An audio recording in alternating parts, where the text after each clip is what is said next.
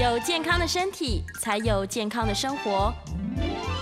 名医安扣专业医师线上听诊，让你与健康零距离。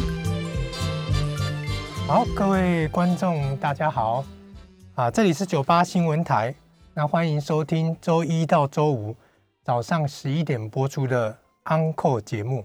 那我是台北振兴医院泌尿部杨景伟医师。那今天。在节目 YouTube 有同步的直播，有相关的问题，欢迎在聊天室留言询问。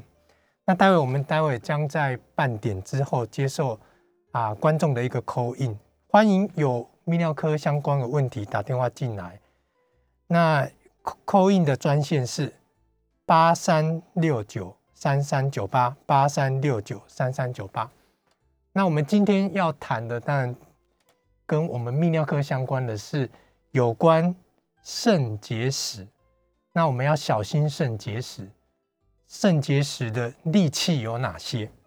好，那我们知道今天啊，刚好是也是台风天呐，哦，那很奇怪啊，之前台风直扑台北，哦，或者是台湾而来，风好像都没那么大。那今天这个擦边球的台风，却让我们感受到哇，真的是风强雨劲。哦，那早上出门的时候还哇，还有树路树也这个倒了好几棵。那当然，我们啊，除了这个台风的问题，当然是一个我们民生所关注的。但是我们台风通常会夹带着我们水库啊进账非常多的水，那那我们水库的这个干旱可以得到了这个解渴。那我们都知道，假设我们不喝水的时候会产生什么呢？就是很容易会产生肾结石。那我们知道，根据统计呢，啊，在世界各国，哦，这个结石是越来越多。那当然，我们台湾的这个结石的比例也是相当的高。那在这之前呢，我们先跟大家来介绍一下我们人体的泌尿系统。那因为本身是泌尿科医生，常常有人问说，那那我我有肾结石，我应该看哪一科的医生？那事实上不是看肾脏科哦，有结石的话是要看泌尿科医生。那泌尿科医生大部分就是在处理有关手术方面的一个相关的一个问题。那我们可以从这个啊图形当中可以知道，这是我们人体的肾脏、输尿管，还有膀胱。那这是我们的尿道。当然，男性跟女性不一样，它多了一个射护腺。那在这个泌尿系统当中呢，我们知道肾脏的功能是什么呢？通常我们肾脏是处理我们身体的一些废物。那有一些代谢之完的废物呢，身体不要就把它从血液形成尿液，然后借由这个泌尿系统排出来。那我们排出的过程会经过这个所谓的输尿管。输尿管之后到我们的膀胱，那膀胱它作为一个储存尿液的一个器官，当它开始胀满的时候呢，就把我们身上的一些尿液排出体外。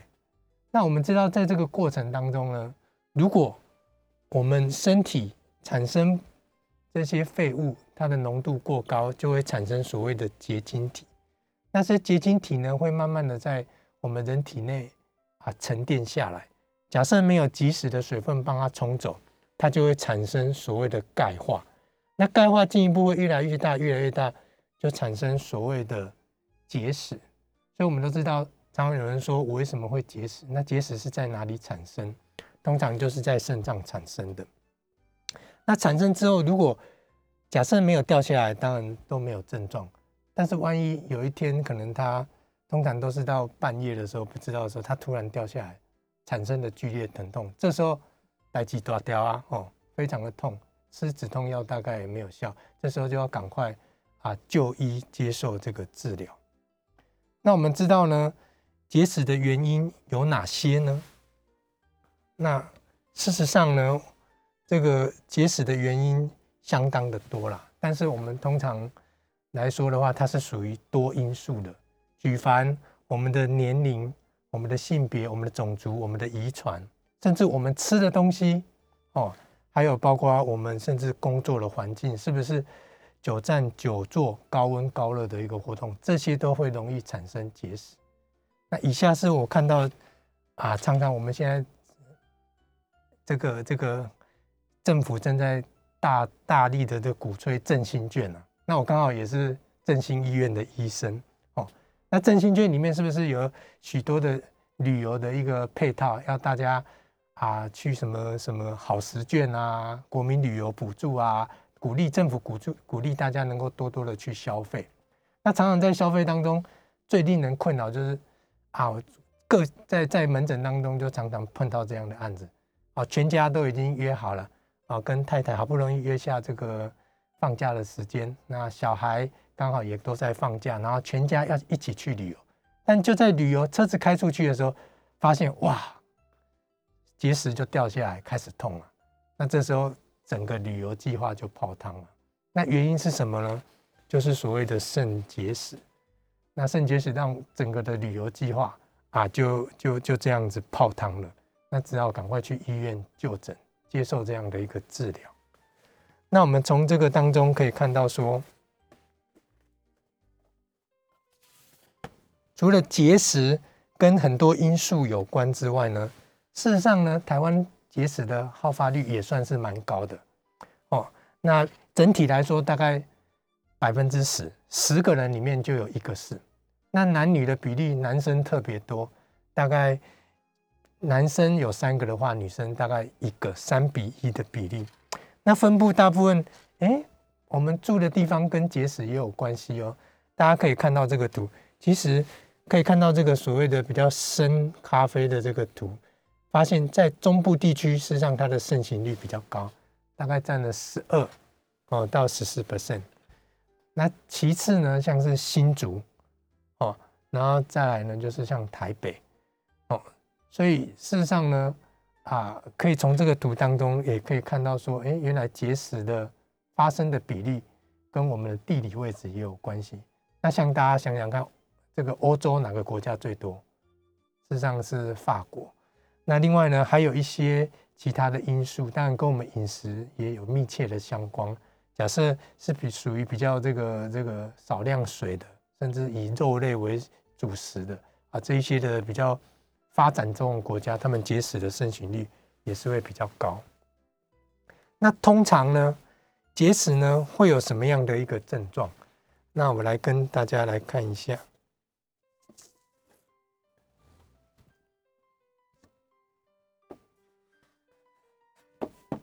在这个结石当中呢，哈，大家可以看到，哦，事实上，结石痛的话，就是像这个样子，啊，人会整个弯腰，然后在地上这样子，哈，那非常的疼痛。那这通常就是所谓的肾绞痛，石头掉下来卡住了，哦，产生这个疼痛的情形。那除了痛之外呢，结石还会有什么样的症状呢？好，我们可以从这个图当中可以看到，通常呢，这个。来门诊的这个病患会说：“他到底什么时候会痛？我可不可以事先预测？”事实上很难哦，特别是哎，常常发生就是在半夜的时候。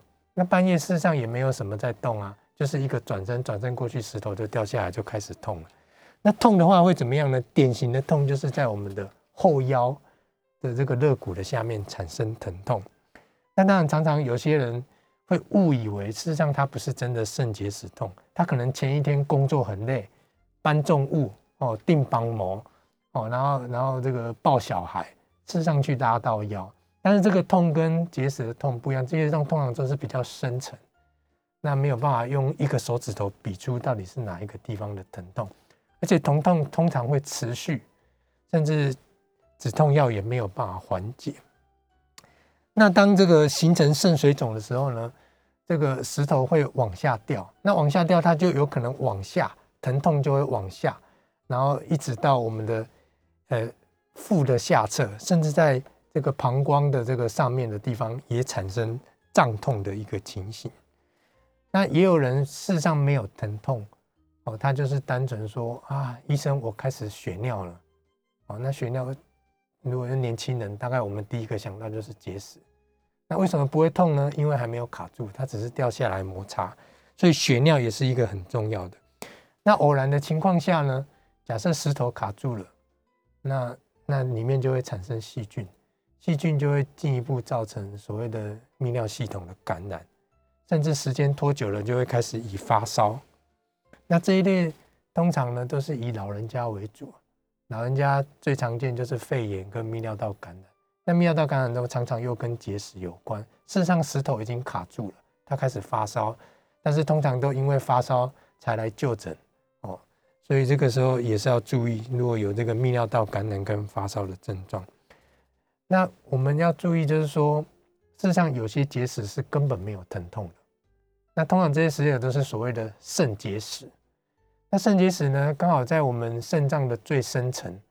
那最深层的地方，事实上它并没有移动，它也没有产生发炎，哦，它也没有掉下来，所以常常就是像一个山上的石头，它不会造成疼痛。那通常发生的时候，就是已经可能有发烧的状况，所以才会来看医生。好，所以呢。啊，我们跟大家介绍了这个有关这个结石啊相关的一些的症状。接下来我们就知道说，其实石头啊在我们生活当中是非常的常见。那我们可以看到说，常常会问说，医生啊，医生啊，那我们请问我到底是得了什么样的结石？那我们来看一下这个图。啊，不好意思。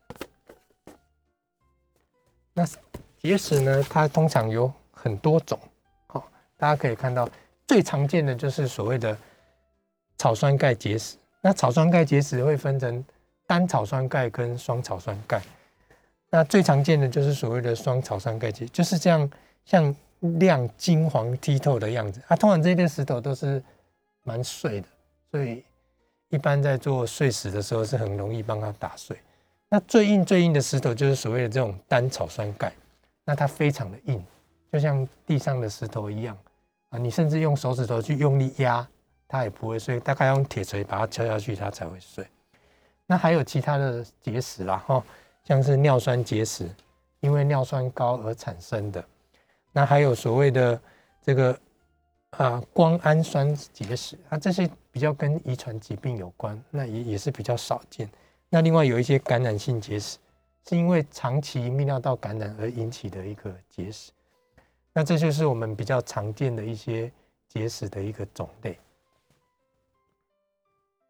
那这当中呢，我们就要探讨说，那请问，那我有结石，那那怎么办呢？要怎么处理呢？那我们可以看到，就是说，除了这个结石，透过一个正确的诊断是很重要的。那除了临床当中医生去判断，那我们通常来到门诊的时候呢，医生就会帮你照一个 X 光检查。大家可以看到说，看到这个钙化点，通常呢，这个都是黑黑的，除了只有含钙的东西会显影。那刚好石头也是含钙的一个物质，所以它就会形成像这样一个很明显的啊，在 X 光下是亮起来的一个构造。那这就是所谓的。输尿管的结石，它事实上已经从肾脏掉下来了。那通常这个情况下都会伴随着疼痛，哦，甚至有可能会有肾水肿的一个情形。那接下来我们来看说，哎，这个图，哇，这个人怎么那么可怕？他肾脏怎么长满了石头？那这个石头通常就是他通常都没有症状，这一类石头这么大颗反而没有症状。那他来的时候通常都是是发烧表现。那那这一列石头，当然处理的难度就更高了哈，甚至它两边都有。那我们判断这个大概是可能跟他家族遗传是有相关性的，哦，才会产生石头产生这么多。那除了用 X 光诊断呢，在门诊的时候呢，医生也可以用一个很快的方式去判断你是不是所谓的结石阻塞，那就会帮你扫一个超音波。超音波其实是蛮快的，通常来的话，我们直接。啊，叫病人到一个房间去就可以直接扫了。那扫的时候就可以看到说，哇，这很明显，他的肾脏已经都肿起来了。这里有一颗石头把这个出口堵塞住了。那通常有这个状况啊，他大概就是应该是腰酸的蛮厉害，而且应该已经堵住一阵子了，所以肾脏整个都肿起来。透过这个肾水肿的状况，我们可以间接的知道石头的一个阻塞的床那个程度。那当然呢，如果要接受手术的病人，我们通常会做一个再更详细的检查，就是所谓的电脑断层。那电脑断层呢，除了可以把我们的肾脏都看得清清楚楚，也可以把石头的位置，可以把它明确的知道它是在哪一个地方。那大家可以看到这个图哦，这就是一个输尿管的结石，它已经堵住了这个肾脏出来的出口。那通常呢，这时候已经伴随着这个肾水肿哦，而产生阻塞的一个疼痛哦。那接下来我们当然知道说，结石呢，大部分来说，假设是很小颗的结石哦，它小于零点五公分，不论是在肾脏或者是它掉到输尿管，是有机会可以自己排出来的。但是呢，为什么有时候还是需要处理？因为现代人工作压力大嘛。以前的统统计平均一个石头假设掉下来，哦，然后到排出来大概平均要三个礼拜。那在以前又没有内视镜的年代，又没有医疗没有那么发达，通常就是用开刀的方式。那病人就会忍耐啊忍耐啊，我当然不要动一个一刀那么大的手术，所以就忍耐，等到真的不行的时候才去开刀。那事实上，通常这个都已经是。啊，跑来急诊室好几次，而且严重的影响他的一个生活，所以因此呢，我们就有一些新的医疗的一个发明。那大家最常见的当然就是所谓的震波碎石。那震波碎石呢，它刚好是一个很好的一个工具。好，那我们可以来看这个图。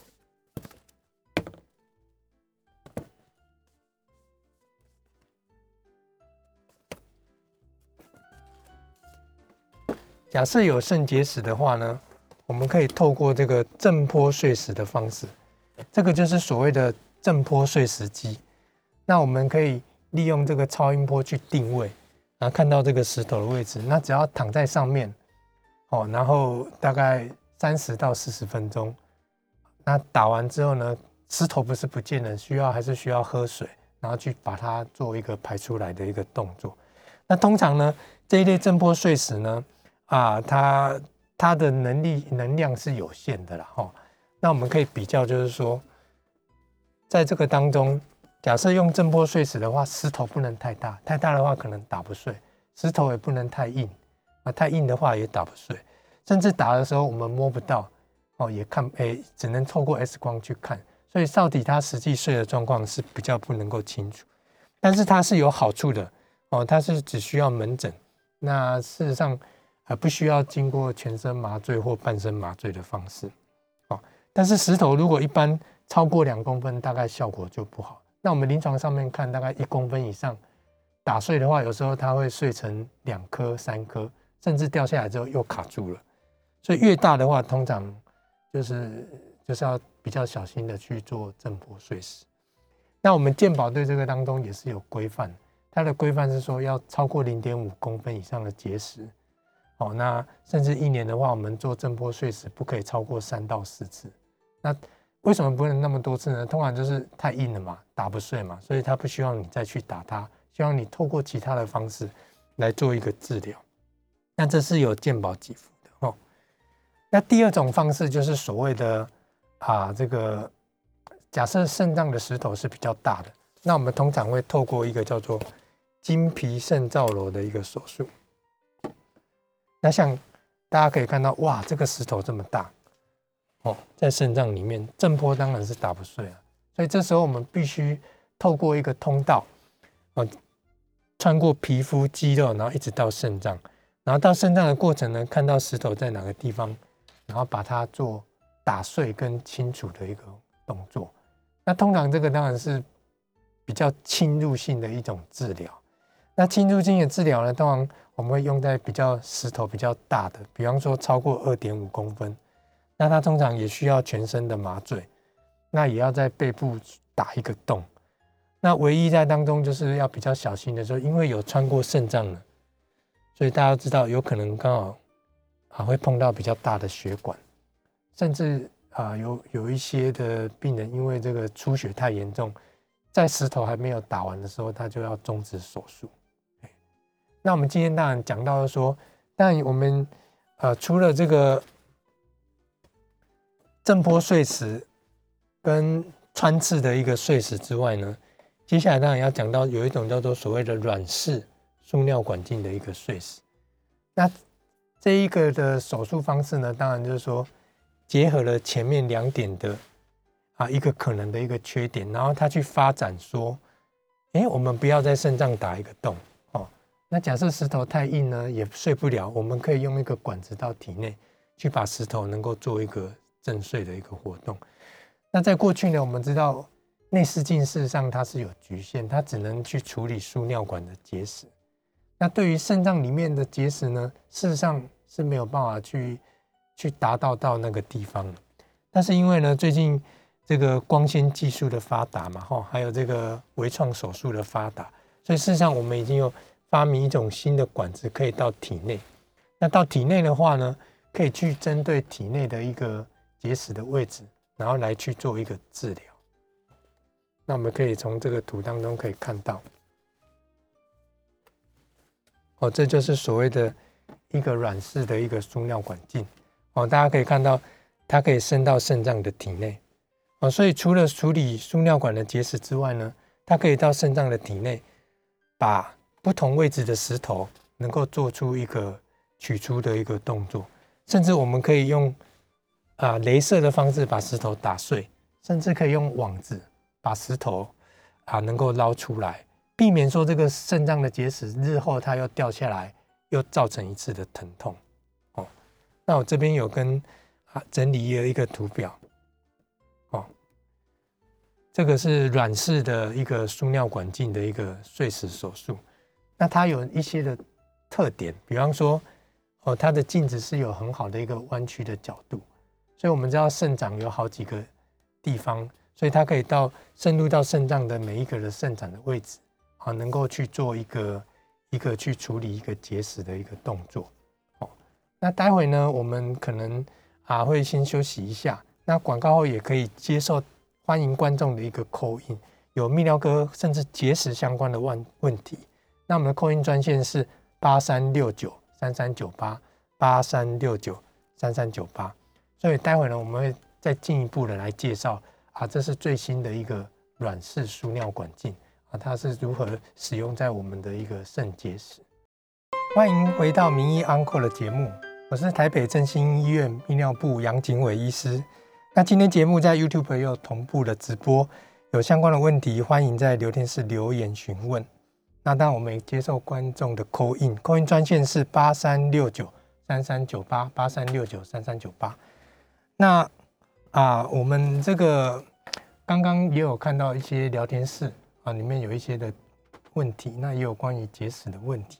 那当然，我们刚好介绍到这个软式输尿管镜，我想就先让大家能够认识它哈。那这个软式的一个输尿管镜呢，啊，除了啊它有一个很好的一个弯曲的角度之外呢，当然它在体内，我秀给大家看哈，刚好这边有带来。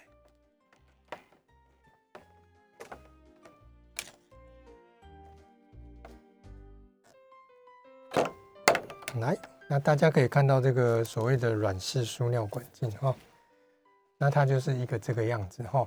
那医师可以用这个软式输尿管镜呢，啊，深入到病人的体内，所以当然它有一些的优点，它有一个很好的弯曲角度，啊，可以达到两百七十度，那到肾脏的一个各个的点，然后去把石头做击碎跟取出的一个动作。那另外呢，它不需要。打穿一个肾脏，哈，它透过你这个体内原来的自然的一个通道，那自然的通道呢，就能够达到这个石头的位置，所以不需要特别的穿洞，那除了这个之外呢，许多像我们通常病患就是不会只有一个结石，他可能同时啊肾脏上肾脏也有结石，中肾脏也有结石，甚至输尿管也有结石，甚至两边都有结石。那他如果在一次的当中啊，需要去做多个石头的处理，那通常都会像软式输尿管镜，它就可以达到这些的位置，不同的肾脏的位置，甚至左右肾脏的位置。但是前提呢，当然是说，呃，它需要石头的 burden 不要太大。如果真的石头太大啊，软式塑料环境可能一时间没有办法把所有的石头都处理完。但是对于不同位置的石头，啊，这个软式塑料环境是一个啊很好的一个方式。那另外呢，啊，它一样可以有达到很好的碎石的能力。那像这个镜子呢，它都可以把镭射啊从这个洞啊推升到里面。那镭射的话，它就可以分不同的功率，拿去把这个石头做击碎，甚至可以搭配这个所谓高功率的镭射哦。那镭射进去到肾脏里面呢，哦，把这个肾脏的石头啊打碎，甚至打到更碎，碎到像沙子一样啊，让它可以自然的、自然的能够排出来。哦，那因为这样呢，通常啊，病人大概术后哦，可能就是恢复的很快。假设没有一些不舒服的症状，通常隔天就可以回家了，因为身上也没有伤口，那他排尿也是 OK 的。那术后只要在体内摆一个双 J 管，那避免说有一些的石头啊，它可能掉出来会有一些阻塞的现象。那之后再把这个这个双 J 管给它拔除就 OK 了哦。所以这个是啊，跟大家介绍这个软式的一个输尿管镜。那在过去当中呢，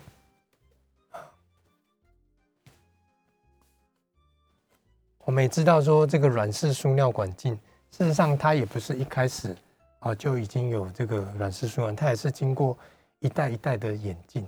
那在在这个啊，刚好有黄先生，我们来接受一下 call in 哈。喂，来，喂，黄先生你好，哎，医生你好，你好，您您是泌尿科嘛？哈，是那我要请教，就是说，我们一般做心导管或者做别的东西都要打显影剂。那打显影剂呢？听说这个肾脏不好，最好不要打显影剂。那如果说身体检查必须要打显影剂才可以检查，那打了显影剂会不会引起肾脏结石？这一点？嗯，好，那谢谢黄先生的的问题哈。那当然，这个常常是，但不单是泌尿科啦，内内科系的医生也是一样哈。当然，有时候肾功能已经不好，但是为了要诊断啊，比方说他体内是有哦肿瘤啦，或者是有一些特殊的一些啊构造的异常，需要打显影剂能够去显现出来。那但我们临床上面，当然如果肾功能真的不好哈，尽量是因为显影剂它会对于肾丝球是有 damage 的，那这个 damage 常常都是一些不可恢复的，所以其实非必要的情况下呢，我们可以先取代啊，用用不打显影剂的方式先看看是不是，如果自己看得清楚，可以提供一些诊断，那事实上也不需要。那第二个是说，真的肾功不了，也可以考虑用像核磁共振哦，或者是超音波。这一类的方式是比较啊不会影响肾脏的的一个一个肾丝球过滤率，所以原则上非不得已啦才会真的去打显影剂。那真的如果真的需要打呢，那临床上也可以透过比方说啊给他点滴注射，甚至用用一些啊加强把这个显影剂保护肾脏的一些的针剂啊，能够去做一些预防肾脏受损的一个。一个处置方式，这样好。那刚刚已经有这个啊，看到就是说，像我们这个软式的一个输尿管镜，然后过去的话是所谓的光学哦，甚至进一步的进展到这个所谓的电子式。那因为以前的话呢，啊，这个器械的成本都是非常的高哈，所以。一支镜子通常需要反复的消毒，然后去使用。哦，那当然，因为我们知道这都是很精细的构造，里面的管径也是非常的小。那所以在可能的消毒过程当中呢，就会有比较多啊可能感染的风险哦，或者是啊需要多次的使用，甚至呢啊这个镜子事实上它的费用是很贵，要去维修，甚至有时候它的关节。啊，会有可能卡弹的一个状况。那因此最近几年来呢，就发展了所谓抛式、抛弃式的软式输尿管镜。那抛弃式的就等于是说，啊，单一次的使用，那使用完每一个病人就用一支，一支就是用他自己的，不论他用在一边的手术，或是用在两边的手术。那用完之后呢，有什么好处呢？当然自己用感染的风险就比较低。哦，那当然，这个镜子它有使用的期限，通常就是使用完之后呢，它就就必须要丢掉哈。所以当然它的费用啊成本是会比较高的哦。所以原则上，这个是大概我们最新型的这个泌尿科的一个软式输尿管镜的一个介绍。那接下来，好，我们线上有一个陈小姐，医生你好，你好啊。我想请问一下哈，这个结石像草酸钙，有时候是因为饮食的问题，呃，是不是可以借由饮食啊，喝一点醋酸或者是柠檬之类的哈？听说这些呃呃结石好像呃把它击击碎了之后还会再长。啊，呃，结石的话，通常就是跟我们的身体的体质有很大的关联，然后，但你碎掉之后。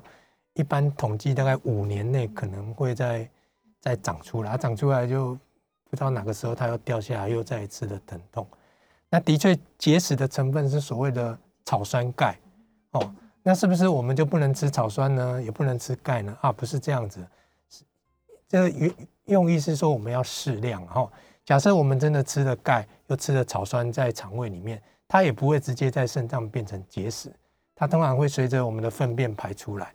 那唯有这个草酸吸收到我们的血液里面，哦，甚至这个钙离子吸收到我们的这个肾脏里面，那在里面产生的这个草酸钙呢，从一点点的结晶开始，那一通常一点点结晶也是排得出来啊，哦，但是如果我们长时间让它过饱和的话，石头就越来越大颗，就会在肾脏里面确实的形成，那个时候大概就已经排不掉了哦，所以事实上呢。钙的话，我们也是要适量补充哦。如果你真的钙吃的不够，也会容易得结石。那草酸的话，几乎所有的我们日常饮食的东西都有草酸哦。那但我们蔬菜水果里面也是有，但我们需要多摄取啊。但是摄取完了，不代表说你真的会得到很那个结石的情形。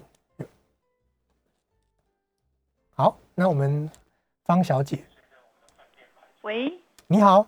哎，医生你好，我想请教一下哈，那个做了那个家人做了那个肾脏超音波哈，然后他就发现说有那个阴影，怀疑是肿瘤，然后就在做了那个电脑断层。那我想问一下哦，电脑断层他是说比较精细做了出来，有办法从那上面就判断说它是恶性肿瘤吗？还是说如果他要确诊它是恶性肿瘤，一定要做了那个切片才可以确定？哦，一般如果肾脏的肿瘤来说，哈，它刚好跟我们的肺啊、跟肝比较不一样，因为肾脏是一个血液很充充分的一个器官，所以当去做穿刺的时候，事实上啊，出血的风险是蛮高的。哦，那第二个就是说，假设我们偶然发现肾脏有一个一个一个肿瘤，假设这个肿瘤大小是也蛮大的，那在电脑断层当中判断它的显影也是不规则，而且是会有不规则的这个分布。那通常呢会判断它大部分都是比较属于不好的东西。那不好的东西呢，既然要去处理，那医生下一步当然就是开刀把它取出来哦。那如果做肾脏穿刺的呢，除了会有这个出血的风险之外，当然你去穿刺到它的时候，随着你的针带出来。那当然，临床上也有报告说，随着你这样带出来的过程，把不好的肿瘤细胞也带出来，甚至跑到其他的身体的器官去，哦，这是可能的一个考量。然后，那加上临床的统计，大部分肾脏在电脑断层当中就可以达到百分之九十的一个诊断。那如果看起来很明显，通常还是需要啊一个手术的方式去帮它取出。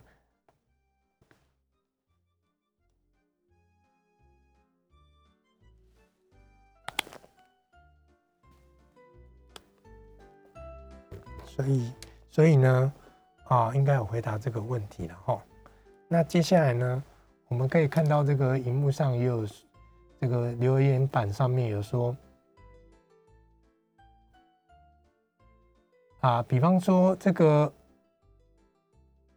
有个题目说，钙片含有有草酸钙啊、碳酸钙，要如何挑选才不会肾结石？哦，基本上呢，WHO 是有建议我们。日常的钙哈不要超过一公克，那通常就比较不会长结石哦。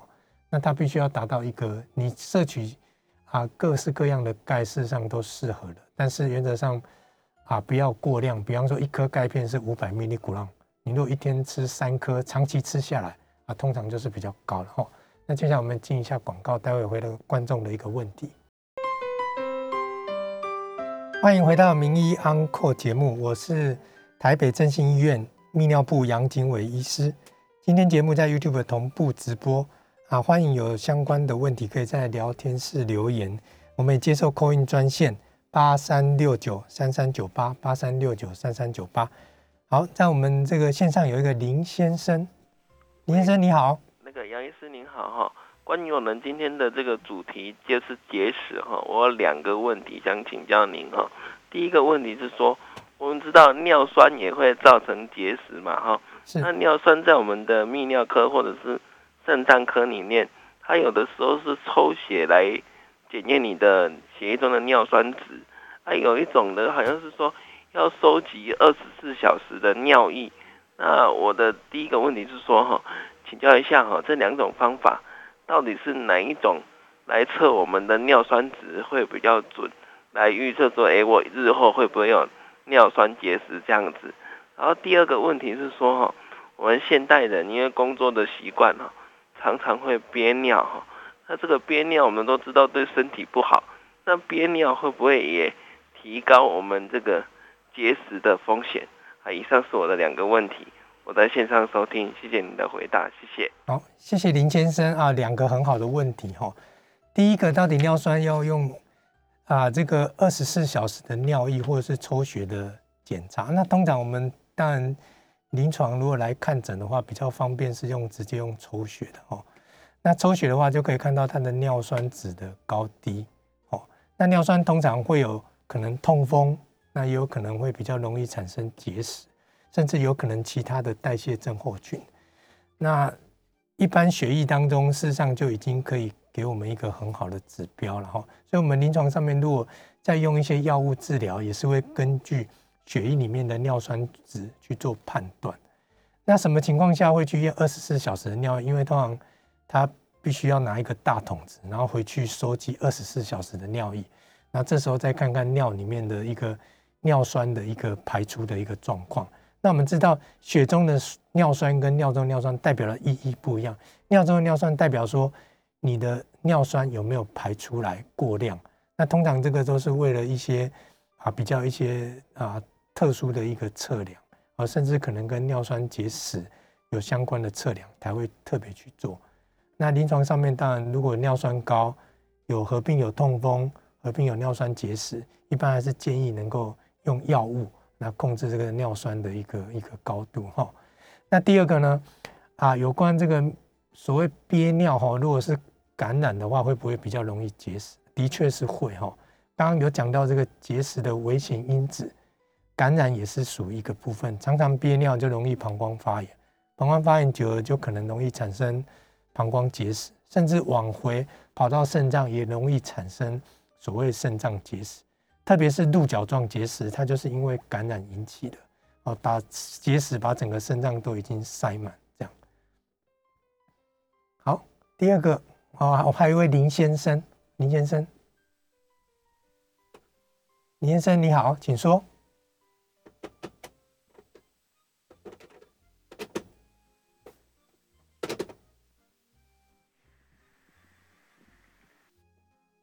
好，哦，没关系，哈，没有接到，所以呢，我们啊，刚刚啊，看到这个所谓的，我们在临床上面有几个例子，让大家能够知道说，啊，我们这个所谓啊，输尿管软式输尿管的一个结石的一个手术当中的一个情况。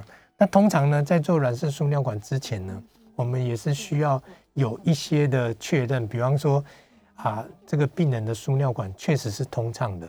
它并没有一些狭窄的情形，甚至它里面的石头都已经取出来了。那在当中，大家可以看到说，哎，这样穿刺上去，透过一个输尿管的导管，那我们把我们的引线引到肾脏去。那这时候呢，把我们软式输尿管镜就可以进入到体内，体内呢就可以看到有结石哦。那结石的情况呢，把结石打碎取出之后，体内再放一个双 J 管。